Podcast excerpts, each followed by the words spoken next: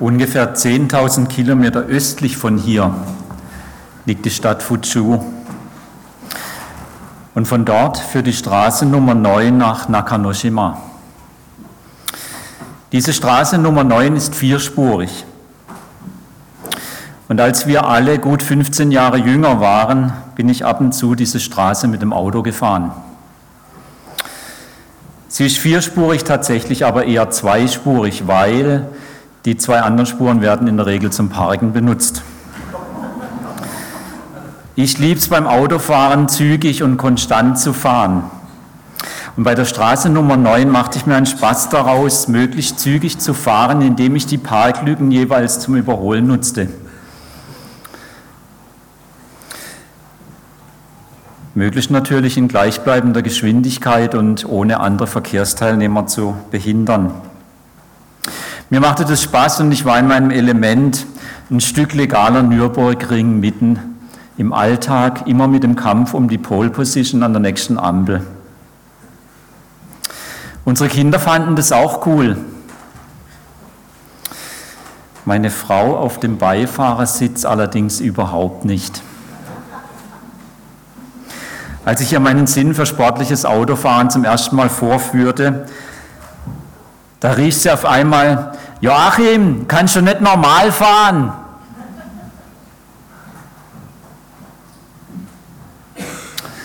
Das klang ziemlich ärgerlich. Und es folgte eine betretene Stille. Und irgendwann bemerke ich dann, jetzt regt sich Ärger in meinem Herzen. Kennt ihr das auch?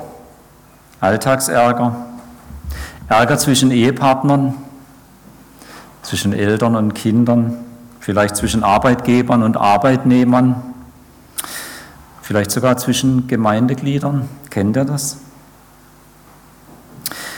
Jesus hat es in seiner Rede auf dem Berg thematisiert.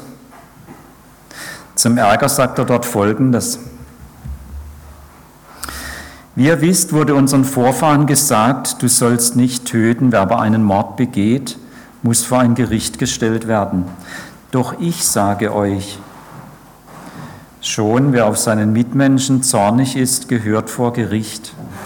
Wer zu ihm sagt, du Schwachkopf, der gehört vor den Hohen Rat. Und wer zu ihm sagt, du gottloser Narr, der verdient es, ins Feuer der Hölle geworfen zu werden. Wenn du also deine Opfergabe zum Altar bringst und dir fällt dort ein, dass jemand dir etwas vorzuwerfen hat, dann lass dein Opfer am Altar zurück, geh zu deinem Mitmenschen und versöhne dich mit ihm. Erst danach bring Gott dein Opfer dar. Wenn du jemandem etwas schuldig bist, dann setz alles daran, dich noch auf dem Weg zum Gericht mit deinem Gegner zu einigen. Sonst wird er dich dem Richter übergeben und dieser wird dich verurteilen und vom, Gleich, vom Gerichtsdiener ins Gefängnis stecken lassen. Ich versichere dir, von dort wirst du nicht eher wieder herauskommen, bis du auch den letzten Rest deiner Schuld bezahlt hast.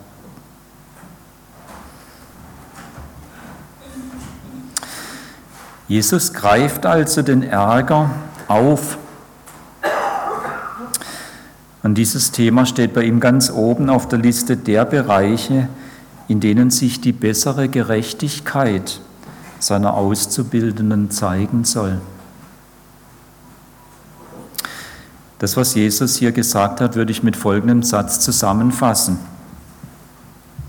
Weil Ärger Menschen zerstört, hat er in Gottes Herrschaftsbereich keinen Zutritt.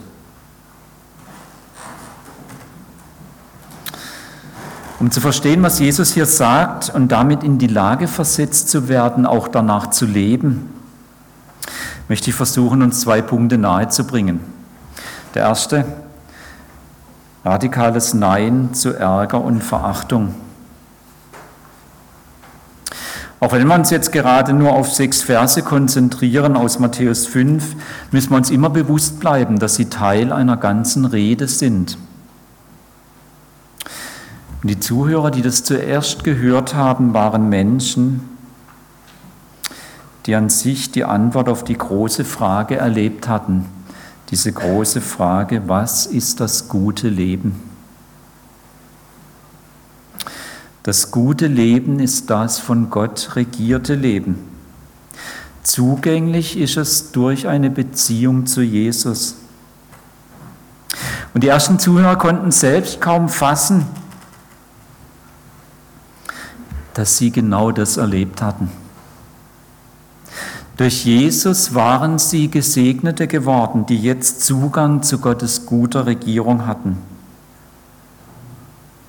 Davon handelt der erste Teil von Matthäus 5, die Verse 1 bis 19. Und das ist auch das Fundament, auf dem der Rest von dieser Rede beruht, diese Gewissheit, ich bin jemand, der durch Jesus zu Gottes guter Herrschaft gehört.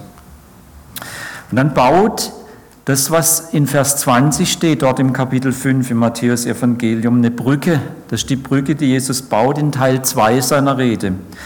Und dort in Matthäus 5, Vers 20 lesen wir, ich warne euch, wenn er den Willen Gottes nicht besser erfüllt als die Schriftgelehrten und Pharisäer, kommt er ganz sicher nicht in Gottes himmlisches Reich. Das ist die Brücke, die Jesus baut in Teil 2 seiner Rede und er schaltet damit auch um von der Frage, was ist das gute Leben, auf diese zweite große Frage, wer ist ein guter Mensch? Und Jesus macht seinen Hörern damit deutlich, jetzt, wo ihr durch mich Zugang zur guten Herrschaft Gottes habt, kommt es darauf an, die Kultur des Himmelreichs schon hier auf der Erde leben zu lernen. Jeder seiner Hörer soll ein Auszubildender in der Lebensart des Himmels werden. Sie sollen ein Herz entwickeln, das nach der Güte des Himmelreichs geprägt ist Sie sollen gute Menschen werden. Und Jesus beantwortet mit Matthäus 5, Vers 21 bis zum Ende seiner Rede in Matthäus 7, Vers 27 die Frage, wer ist ein guter Mensch? Und er tut es in vier Schritten. Schritt 1. Anhand der sechs Wurzeln menschlicher Bosheit stellt Jesus die Gerechtigkeit der Schriftgelehrten und Pharisäer der weit besseren Gerechtigkeit des Himmelreichs gegenüber. Das finden wir in Matthäus 5, 21 bis 48. Schritt 2, denn Jesus geht mit seiner Rede, er warnt vor falschen Sicherheiten. Zwei Stück, einmal Ansehen und Reichtum. Sein dritter Schritt, er warnt vor der Verurteilungstechnik die als Mittel eingesetzt wird, Menschen zu helfen. Und er setzt dagegen einen Ruf zur Gemeinschaft der betenden Liebe. Das handelt er in Kapitel 7, die Verse 1 bis 12. Und dann kommt sein vierter Schritt. Und es ist nochmal eine Warnung, wie es geschehen kann, dass wir das, was Jesus mit seiner Rede aufzeigt, dann schließlich doch einfach nicht tun. Das finden wir in Matthäus 7, Vers 13 bis zum Schluss vom Kapitel. Jesus spricht also zu Menschen, die angefangen hatten, als Christen zu leben.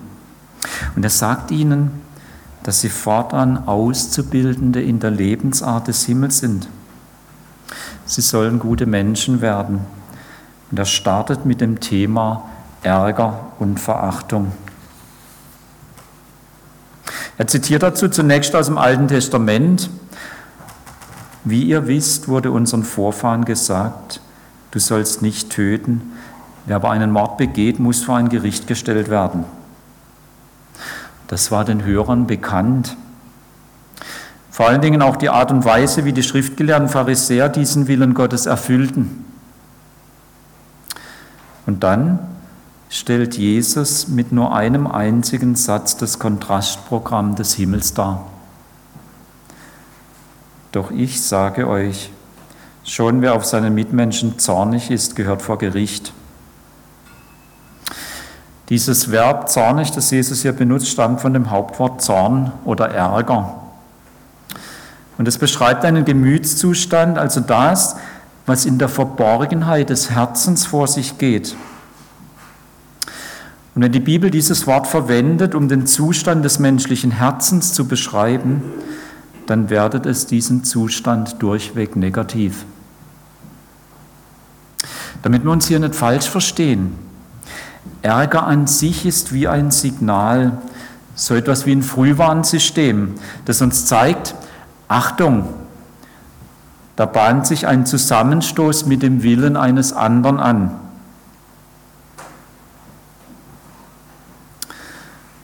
Und es gibt uns die Möglichkeit, rechtzeitig mit dem anderen unseren Kurs auszuhandeln und gegebenenfalls unseren Kurs zu korrigieren. Ärger an sich, also wahrzunehmen, hoppla, da ist ein anderer völlig anders unterwegs wie ich, ist ein neutrales Signal. Dieses Signal zu empfinden ist keine Sünde. Das Problem entsteht mit dem Umgang mit diesem Signal namens Ärger. Und der Umgang, den Jesus hier benennt, ist folgender. Dem Ärger wird nachgegeben. Er wird umarmt. Er wird gehätschelt, bis man überzeugt ist, dass die eigene Sicht die einzig richtige ist und jeder, der es anders sieht, von Grund auf böse ist. Der Ärger wird großgezogen, bis er das ganze Herz im Griff hat und schließlich den ganzen Menschen mobil macht, denjenigen, der nicht auf meiner Linie ist, auszuschalten. Jetzt können wir wieder fragen, kenne ich das eigentlich? Also ich kenne es von mir. Warum tue ich so etwas? Warum umarme ich den Ärger? Warum gebe ich ihm nach? Immer wenn das passiert und wir dem ehrlich nachgehen, dann finden wir auch Selbstgerechtigkeit und Selbstbezogenheit. Etwas, das die Ausrichtung auf Gott ersetzt mit der Ausrichtung auf uns selbst. Wir sind verkrümmt in uns selber. Wir schließen uns selber von der guten Herrschaft Gottes aus. Wer mir bis hierher gefolgt ist und jetzt immer noch denkt, naja, ein bisschen Ärger von dieser Art ist doch ganz gut.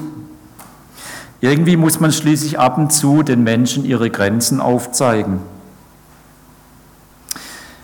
Den möchte ich bitten, einfach nochmal genau hinzusehen. Welches Strafmaß setzt Jesus für diese Art von Gemütszustand an? Richtig, das gleiche wie für Mord. Ärger dieser Kategorie ist Mord. Jesus ist hier völlig klar, dieser Gemütszustand ist Mord. Er hat da, wo Gott regiert, nichts verloren. Damit ist aber Jesus noch nicht zu Ende. Er dringt noch eine Schicht tiefer in die Regungen meines Herzens vor und sagt, wer zu ihm sagt, du Schwachkopf, der gehört vor den Hohen Rat. Schwachkopf wörtlich Raka war wohl eines der gebräuchlichsten Schimpfworte zur Zeit Jesu. Es drückte Verachtung für die geistigen Fähigkeiten des Beschimpften aus. Wir würden wahrscheinlich sagen, Dummkopf, Trottel oder Esel. Es gibt auch Fachleute, die meinen, dass Raka dem Geräusch nachempfunden ist, das entsteht, wenn man Speichel im Rachen sammelt, um dann das Gegenüber voll Verachtung anzuspucken. Also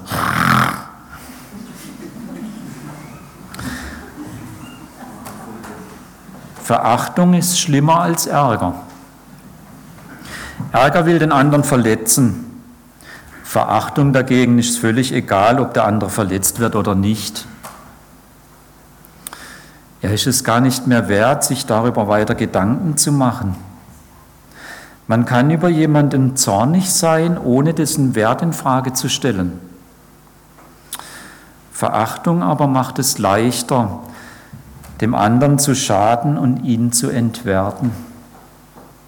Denn Verachtung zielt immer darauf, den anderen loszuwerden, ihn auszuschließen.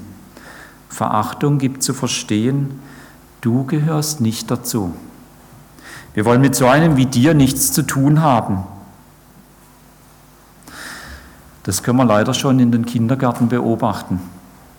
Darf ich mitspielen?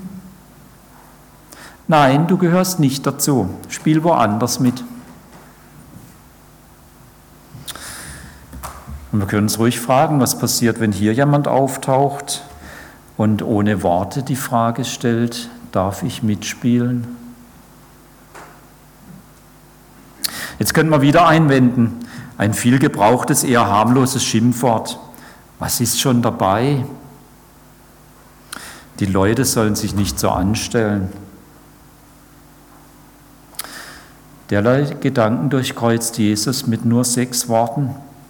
Der gehört vor den Hohen Rat.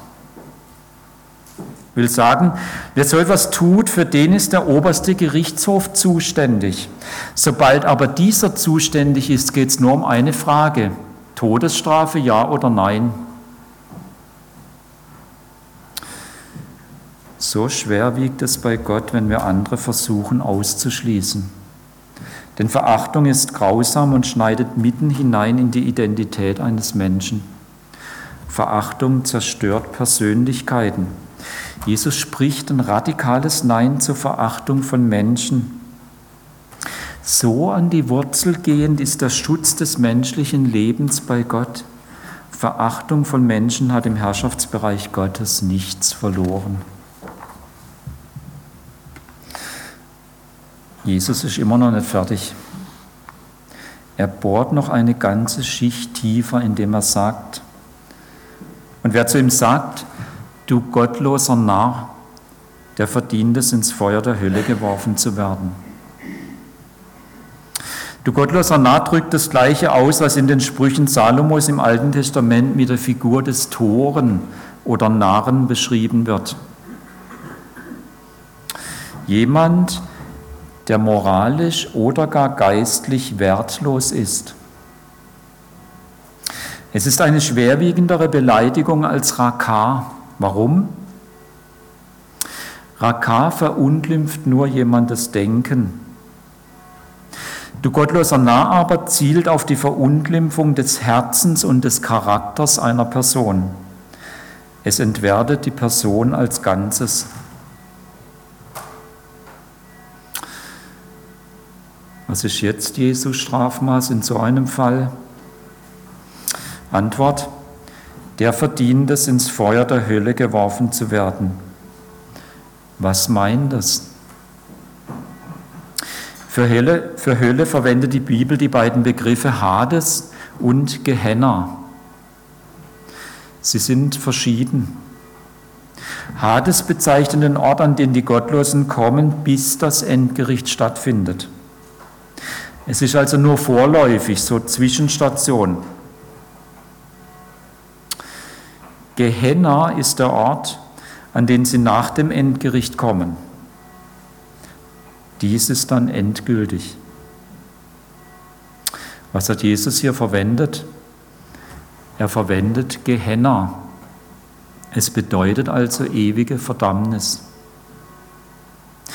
Wer als Gesegneter so tief singt, dass er einen anderen gottloser Narr nennt, der kombiniert alle Bosheit von Ärger und Verachtung, um den anderen in seiner ganzen Person zu zerstören.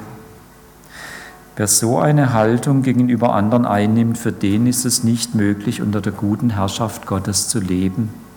Er selbst schließt sich davon aus. Das ist Jesu dreifaches Nein zu Ärger und Verachtung. Diese Dinge gehen nicht zusammen mit einem Leben nach der Art des Himmels. Die Güte des Himmels erklärt jeden Menschen für unendlich wertvoll. So wertvoll, dass Gott selber sein Teuerstes für jeden von ihnen gegeben hat. Für jeden Menschen gab Jesus sein Leben.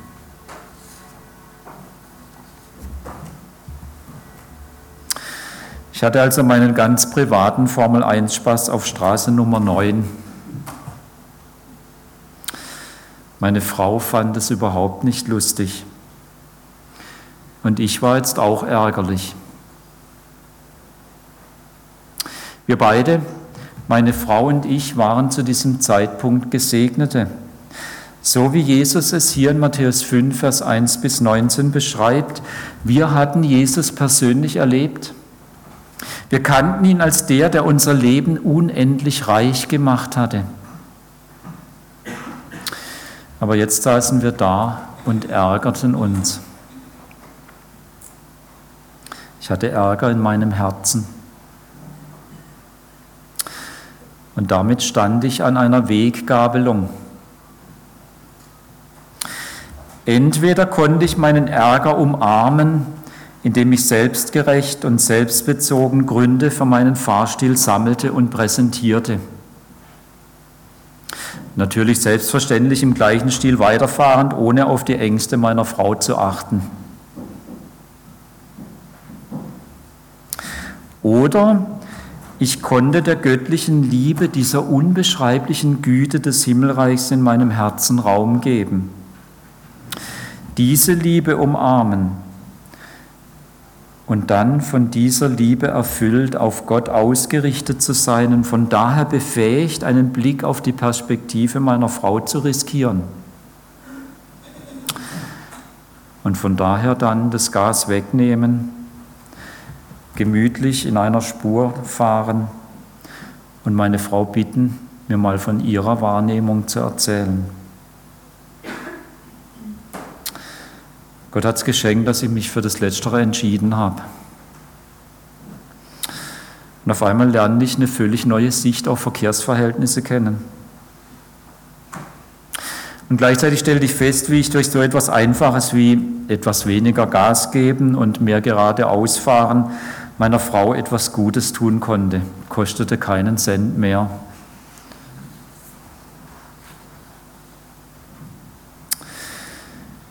Wenn wir gute Menschen werden wollen, Menschen, die ein Herz nach der Güte des Himmelreichs entwickeln wollen, dann müssen wir zuerst Gesegnete sein. Also Menschen, die durch Jesus das gute Leben unter der Herrschaft Gottes gefunden haben. Da dürfen wir aber nicht stehen bleiben. Es ist nur der Start. Jetzt gilt es, das Herz nach der Güte des Himmelreichs zu entwickeln. Und dazu müssen wir genau hier beim Thema Ärger anfangen. Eines liegt klar auf der Hand. Alles, was an Bösem passiert, beginnt immer mit Ärger und Verachtung. Beide haben unter Gottes guter Regierung nichts verloren. Wenn Ärger und Verachtung ausgeschaltet sind, wird es die anderen fünf Übel, die Jesus anschließend thematisiert, nicht geben. Ohne Ärger und Verachtung wird es keine Begierde, keinen Überdruss, keine verbale Manipulation, keine Rachsucht und keine Feindschaft mehr geben. Es lohnt sich also hier zu starten. Und es geht nicht um unser Verhalten, sondern um die Art von Person, die wir sind. Es geht um das, was in unseren Herzen vor sich geht, um das, was unter der Oberfläche ist. Wie aber kann ich da praktisch vorgehen? Ich möchte für den Anfang zwei Dinge empfehlen. Das erste, mach dir klar, dass eine Veränderung deines Herzens durch Jesus tatsächlich möglich ist, auch wenn es dir vielleicht völlig unmöglich erscheint. Es ist möglich durch Jesus. Und fass deshalb den klaren Entschluss, dass du einfach die Absicht hast, die Anweisungen Jesu zu befolgen, auch wenn du sie nicht durchschaust und nicht bis zum Ende denken kannst. Einfach tun, was Jesus sagt. Vielleicht ist dem einen oder der anderen eine Hilfe dazu, einfach auch mal schriftlich ein Gebet zu formulieren, diesen Entschluss in ein Gebet zu fassen und das aufzuschreiben, um es einfach immer wieder vorholen zu können und sich selber daran erinnern zu können. Wer da noch einen Schritt weitergehen möchte, dem möchte ich noch eine zweite Sache empfehlen. Mach dich auf die Suche nach einem reifen Christen, dem du vertrauen kannst, der für dich ein Vorbild ist. Und dann erzähl ihm von diesem deinem Entschluss. Wenn du es noch ein bisschen steigern möchtest, dann gib ihm dein Gebet zu lesen und bitte ihn oder sie für dich zu beten.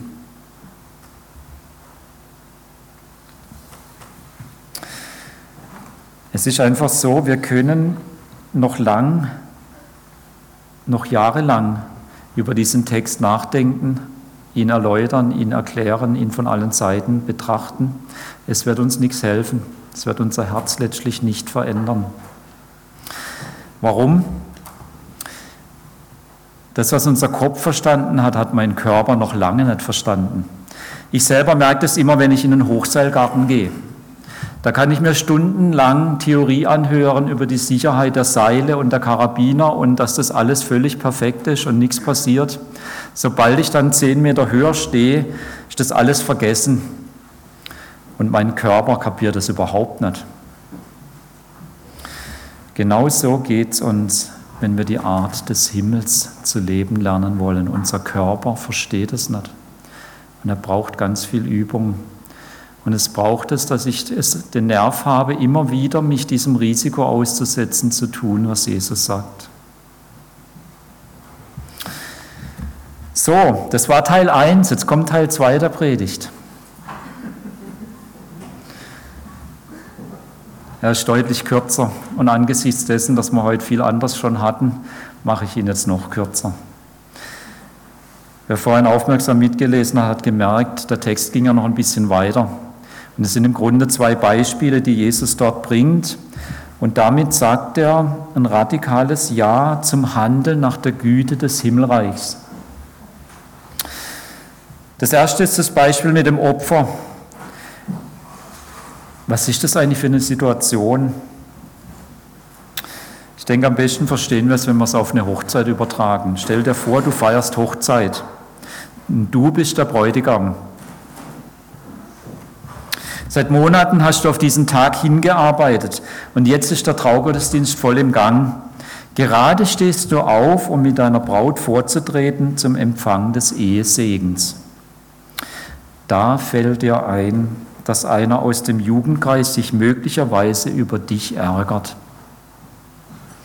Und weil er nicht da ist, unterbrichst du alles, verlässt die Kirche, um dich mit diesem zu versöhnen. Erst nachdem das geklärt ist, kommst du zurück und der Traugottesdienst geht irgendwann weiter. Keine Ahnung, wie lange das dauert. Das ist das Beispiel, das Jesus verwendet hat. Und was besonders auffällt, ist das proaktive Vorgehen. Der Anlass zum Handeln ist ja nicht der Ärger des Handelnden. Nein, genau andersherum. Es ist der Ärger dessen, der gerade gar nicht anwesend ist. Was bedeutet das? Der Handelnde erkennt, dass sein momentan abwesendes Gegenüber in der Gefahr steht, dem Ärger nachzugeben. Daraufhin lässt er alles stehen und liegen, um dem anderen die Möglichkeit zu geben, vor der Falle des Ärgers bewahrt zu bleiben.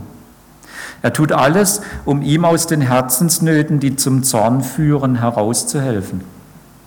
Kurz gesagt, meinem Gegenüber dazu helfen, die Schuld von Ärger und Verachtung zu vermeiden, ist wichtiger als alle religiösen Zeremonien.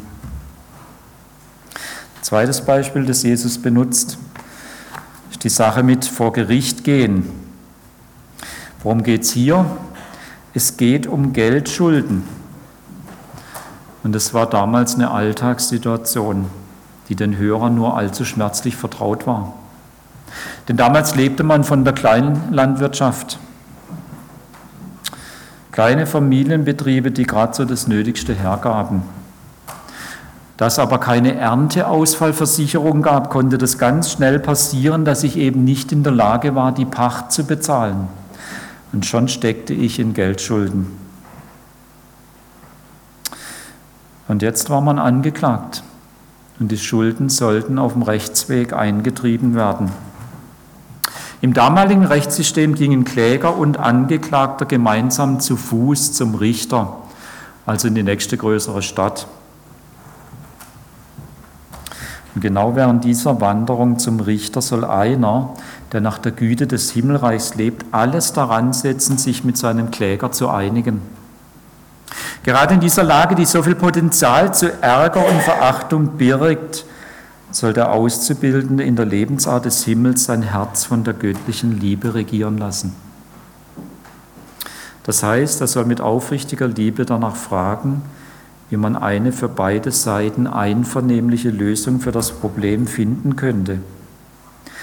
Echtes Interesse für die Sicht des Klägers aufbringen und bereit sein, soweit es möglich und vor Gott vertretbar ist, auf eigene Interessen zu verzichten. Kurz gesagt, dem anderen helfen, die Schuld von Ärger und Verachtung zu vermeiden, ist wichtiger als Recht zu haben.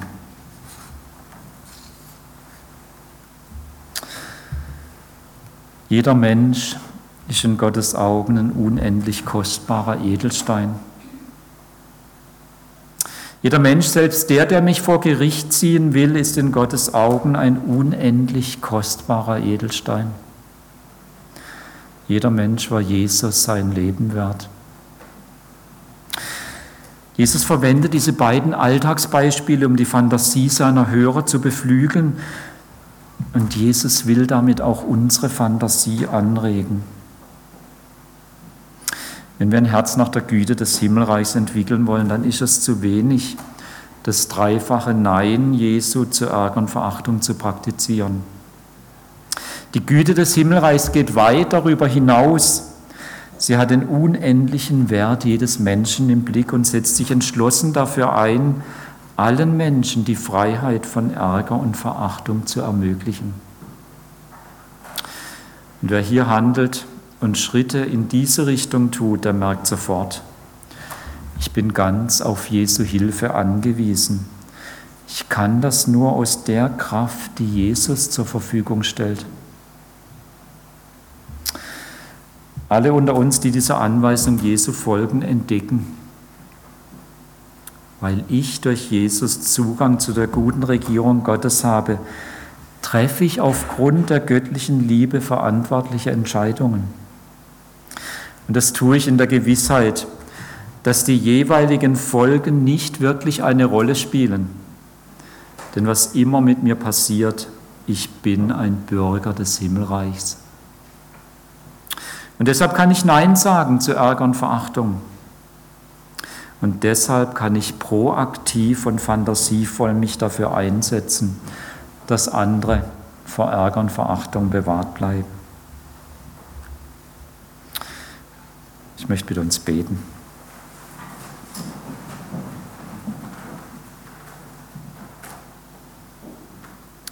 Danke, Herr Jesus, dass du dafür alles eingesetzt hast, ja sogar dein Leben, dass ich und dass jeder von uns unter der guten Regierung der Herrschaft Gottes leben können.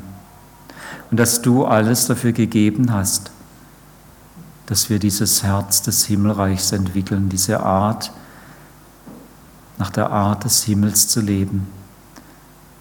Und dass du uns das ermöglicht, frei zu werden von dieser Art von Ärger und Verachtung. Vielen Dank.